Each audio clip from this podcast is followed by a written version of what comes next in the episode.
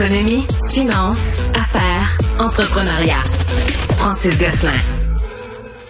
Alors, bonjour Francis. Salut Mario. Alors, portrait de la dette des consommateurs canadiens à la fin du deuxième trimestre, donc au 30 juin dernier. Euh, on vient d'avoir ça. Oui, c'est pas euh, c'est pas Jojo euh, comme on dit euh, par chez nous. La dette liée à la consommation totale a augmenté significativement, en fait à peu près au même rythme que l'inflation, si tu veux tout savoir. on parle d'une augmentation de l'endettement qu'on appelle non hypothécaire, c'est-à-dire tout ce qui est pas la maison, la résidence principale. Donc des prêts auto, des cartes de crédit, des prêts personnels. Exactement. Ce qui est plus inquiétant pour moi, Mario, c'est que justement, tu parles de carte de crédit, les dettes sur carte de crédit ont augmenté de 6,4% par rapport au même trimestre l'année dernière. Euh, et les dépenses, le chiffre total a augmenté euh, à un sommet historique. On voit aussi que les nouvelles cartes émises euh, sont à un niveau plus élevé que historiquement. La, la, carte de crédit moyenne qui est émise donc à un nouveau client est, est de 5 800 dollars. Et donc, comme les gens gardent des soldes sur ces cartes-là, ça veut dire qu'ils payent évidemment beaucoup plus d'intérêt. Euh, donc c'est vraiment une c'est pas une très bonne nouvelle en fait, mais euh, comme je l'explique souvent, là, la carte de crédit c'est un excellent instrument de paiement, un très mauvais instrument d'endettement. Euh, et donc il faut il va falloir suivre ça avec avec beaucoup d'intérêt. je sais pas si tu avais suivi un peu l'affaire Mario, mais récemment là, on a rehaussé le paiement minimum mensuel sur les cartes de crédit au Canada. Ça va passer dans les prochaines années de 3 à 5 Donc l'objectif c'est justement de réduire le fardeau de cette dette-là. Mais ça veut dire qu'il faut pas que les gens consomment euh, aussi rapidement qu'ils remboursent cette dette-là à tous les mois. Euh, donc, et, l'endettement hypothécaire, lui, parce qu'avec la hausse des taux... Oui, ben les, les, euh, le volume, là, c'est vraiment les nouvelles hypothèques qui ont été émises, là, a chuté euh, de manière importante au deuxième trimestre. Donc, euh, on parle d'une chute d'environ 16% donc par rapport à, donc, au trimestre précédent. Donc, on voit bien l'impact des taux d'intérêt qui, qui augmentent, se faire sentir ça, sur ça calme le marché immobilier. Ouais, s'il y a moins de nouvelles hypothèques, ça peut vouloir dire qu'il y a moins de que le marché immobilier se calme un peu, moins de nouveaux acheteurs, etc. Là. Ben, on l'a vu dans les chiffres de la CHL puis de la PCHQ récemment, le, volume de transactions est moins grand, ce qui se traduit très directement, là, c'est pas la magie, là, par des nouvelles hypothèques là, dans, dans une grande proportion des cas. Francis, on l'a abordé plus tôt dans l'émission, cet engagement de Québec solidaire qui veut taxer les grandes fortunes. Ce qu'ils appellent les grandes fortunes, c'est un million d'actifs et euh, les successions du même montant, d'un million. Euh, ça te dit quoi? Ben écoute, j'ai lu euh, le communiqué de presse, puis j'ai lu ça un petit peu. J'ai pas, euh, j'ai pas le libellé exact de comment ça va être fait chez Québec solidaire. Euh, juste pour mettre un petit peu en contexte, le Canada a eu pendant longtemps une, une taxe sur le, la valeur des individus, donc ce qu'on appelle un impôt sur la fortune. Les Français l'ont aboli sous le, gouvernement, le premier gouvernement Macron. Au Canada, on a eu ça de 1941 à 1972, et puis ça a été aboli donc dans les années 70 l'impôt sur la fortune. même chose sur l'impôt sur les successions. Donc, l'idée, c'est que si tu es riche et que tu transfères ton patrimoine à tes enfants, on va t'imposer. C'est un petit récapitulatif. Euh, là où, euh, évidemment, Québec solidaire a toujours une vision un peu tronquée de la réalité, c'est qu'il fixe le palier à un million de dollars. Et je veux pas avoir l'air d'un gars qui fait l'apologie des riches, mais si tu regardes euh, rapidement le dernier recensement puis les chiffres qui ont été publiés par Statistique Canada en 2019, ça a augmenté depuis un million de dollars là, de valeur nette. Il y a 60% de la population qui a ça dans un fonds de pension, dans la valeur nette de sa maison, dans ses REER. Donc, et puis, ce qui est un peu étrange, évidemment, c'est que Québec solidaire nous dit, oui, mais il y a 20% des gens qui sont moins fortunés, sauf qu'ils disent rien sur l'âge. C'est évident que quand tu meurs, en général, tu es plus âgé et donc que ta valeur nette est plus élevée également. Et donc, c'est normal que la valeur nette, elle augmente euh, tout au long de la vie. Donc, en fait, c'est comme une taxe sur les personnes âgées, dans une certaine mesure. Euh, et l'autre affaire qui est un petit peu délirant, malheureusement, la mesure, moi, je suis pas absolument opposé contre ça, mais c'est qu'évidemment, ils vont imposer une taxe pas de 1 ou 5 ou 7% de 35% sur chaque dollar qui dépasse euh, le million de dollars. Donc, si toute votre vie, vous avez mis 10 000 dollars par de côté à, chaque année, puis que vous avez mis dans votre REER, vous avez récupéré tout ça, à la fin de votre carrière, vous allez avoir un million de dollars.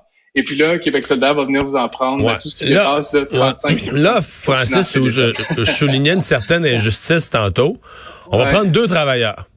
OK? Deux voisins, là. Ils restent un à côté de l'autre à Shawinigan. Puis il y en a un qui travaille, ils gagnent chacun 100 000 par année. Il y en a un qui travaille dans le secteur public. L'autre travaille dans le secteur privé. Celui qui est dans le secteur public, ben, sur, sur chaque paye, on y prend de l'argent, puis l'employeur en met, puis ça va dans un fonds de pension, mais c'est le REGOP, c'est le régime de pension gouvernemental. Yes. Son voisin, lui, est privé. Fait que lui, il n'a pas de fonds de pension à sa job, il travaille pour une petite business, peu importe. Fait il en met, il est discipliné, il met un montant équivalent à l'autre dans son REER. Tu comprends? Mais il met par sa propre discipline. Peut-être même son employeur. Des fois, il y a des régimes contributifs. L'employeur en même temps. Lui, il se ramasse avec, avec, à leur retraite, les deux. Il y en a un, lui, qui a un REER, je sais pas, mais un REER de, de 500 000, quelque chose comme ça. Puis l'autre, ben techniquement, il y a rien parce que c'est le REGOP, tu comprends? Mais les deux, là, pour avoir une pension équivalente, il y en a un qui va être attaquable par la nouvelle taxe de Québec solidaire.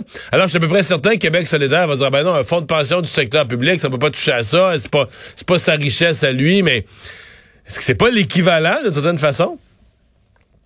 Comme je te disais, le 1 million de, valeur nette pour 60% des Canadiens, ça inclut évidemment des éléments qui sont dans des fonds de pension publique, dans tu sais c'est pas nécessairement liquide là, tout ça, c'est pas nécessairement quelque chose qui est transférable. N'en demeure pas moins que de taxer des gens qui ont la valeur pas mal médiane et surtout en âge euh, de prendre la retraite et de léguer de l'argent d'ultra riches c'est un peu bizarre. À la limite, si euh, Québec solidaire nous avait dit les gens qui, valent et qui cèdent, je sais pas moi, 10 millions ou 20 millions, et donc ça correspond encore une fois à cette espèce d'idée que euh, n'importe qui qui gagne, tu sais, 88 000 dollars, c'est un ultra riche, puis c'est quelqu'un qui va falloir faire passer à la caisse pour financer les services publics. Euh, c'est quand même euh, aujourd'hui les policiers, les pompiers, certaines infirmières, je veux dire, il y a plein de gens qui gagnent des 70, 80 000. ce ne sont pas des ultra riches. Sans les infirmières, les infirmières, les enseignants au sommet de l'échelle sont rendus à 90, à 92. et donc et donc, je serais bien intrigué aussi de savoir, Mario, tu sais, l'autre portion de ça, c'est l'impôt sur la fortune. Donc, c'est qu'à chaque année, tu vas devoir déclarer tout ce que tu possèdes, moins tout ce que tu dois, puis on va t'imposer là-dessus. Donc, un plus petit pourcentage, celui-là. Euh, ce qui est vraiment étrange avec cette mesure-là, c'est son applicabilité. Euh, moi, j'ai une maison. Aujourd'hui, elle vaut 500 000. Là, c'est la folie spéculative. Euh, on me dit qu'elle vaut 600 000. L'année d'après, ça baisse, comme on le voit un petit peu en ce moment. Ça vaut peut-être 550 000. C'est qui qui va décider combien la valeur la maison, c'est un bon rapport d'impôt. la maison, puis tu sais encore une fois, tu as vu avec euh, les marchés boursiers, hein, au début de l'année, tu avais 10 000 pièces dans ton ton CELI. À un moment donné, c'était rendu 70, là ça a remonté. C'est à quel moment de l'année qu'on va utiliser quel chiffre pour fixer l'impôt à payer? Honnêtement, pour moi, c'est c'est de jouer un petit peu au magicien tout ça, puis je, je crains euh, la mise en œuvre d'une politique comme celle-là parce que c'est ça veut dire énormément de complexité administrative. Euh, puis euh, ben, pour les, les, les gens qui sont relativement de la classe moyenne, là, ça va juste complexifier énormément leur vie, euh, malheureusement. Et en terminant, demain annonce, demain 10 heures, l'annonce de la Banque du Canada. La plupart des experts s'attendent à un autre saut très significatif des, des taux hmm. d'intérêt.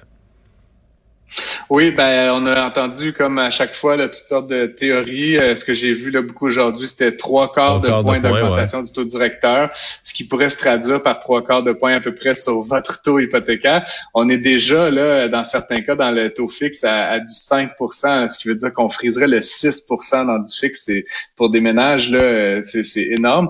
Euh, il y a deux théories. Hein. Certains pensent que c'est comme le clou dans le cercueil. On va mettre un, un gros, une grosse augmentation du taux directeur pour vraiment donner le signal que c'est fini la récré, on veut baisser l'inflation à, sa cible entre 1 et 3 euh, D'autres pensent que la Banque centrale pourrait augmenter, euh, augmenter un petit peu d'un quart ou un demi-point, donc 0.25 ou 0.5, et se garder une autre augmentation plus tard pour renvoyer son message dans un mois, dans deux mois. Euh, faut savoir que j'ai même vu des euh, économistes au Canada j'ai même vu des économistes au Canada anglais aujourd'hui qui disaient dans ta théorie là, de donner un grand coup final en espérant juguler l'inflation puis laisser le monde tranquille après il y en a même qui disent qu'on pourrait avoir une augmentation d'un point là, donc de quatre quarts de point, un plein point euh, ce qui serait ce qui serait énorme et rarement vu dans l'histoire Exactement. Puis ce qu'il faut dire, c'est que bien évidemment, la dette de l'État pendant la pandémie s'est beaucoup euh, a beaucoup augmenté. La dette des entreprises aussi là, est située autour de 225% de points du PIB. Donc, c'est sûr que il y a personne qui gagne quand on augmente rapidement les taux comme celle-là. Je comprends que la Banque centrale va envoyer un signal fort, veut juguler l'inflation, mais ça, ça fait un, ce qu'on appelle un choc exogène là, sur, sur l'économie. Ça met plein de gens en péril, tous les gens qui ont des taux variables, toutes les entreprises qui vont négocier pour l'achat de machines, etc. Tu veux y aller graduellement. C'est le principe même de la politique publique en économie. Et donc, pour moi, en tout cas, j'ai rien à dire là-dedans, Mario. si je pouvais y aller d'un petit conseil pour, euh, pour M. Macklin, serait, vas-y, mollo, quitte à y aller au fil des prochains mois, un quart de point par un quart de point jusqu'à Je connais ta thèse pour aider citoyens et entreprises à s'adapter graduellement. Hey, merci. Salut, Francis. Je t'en prie.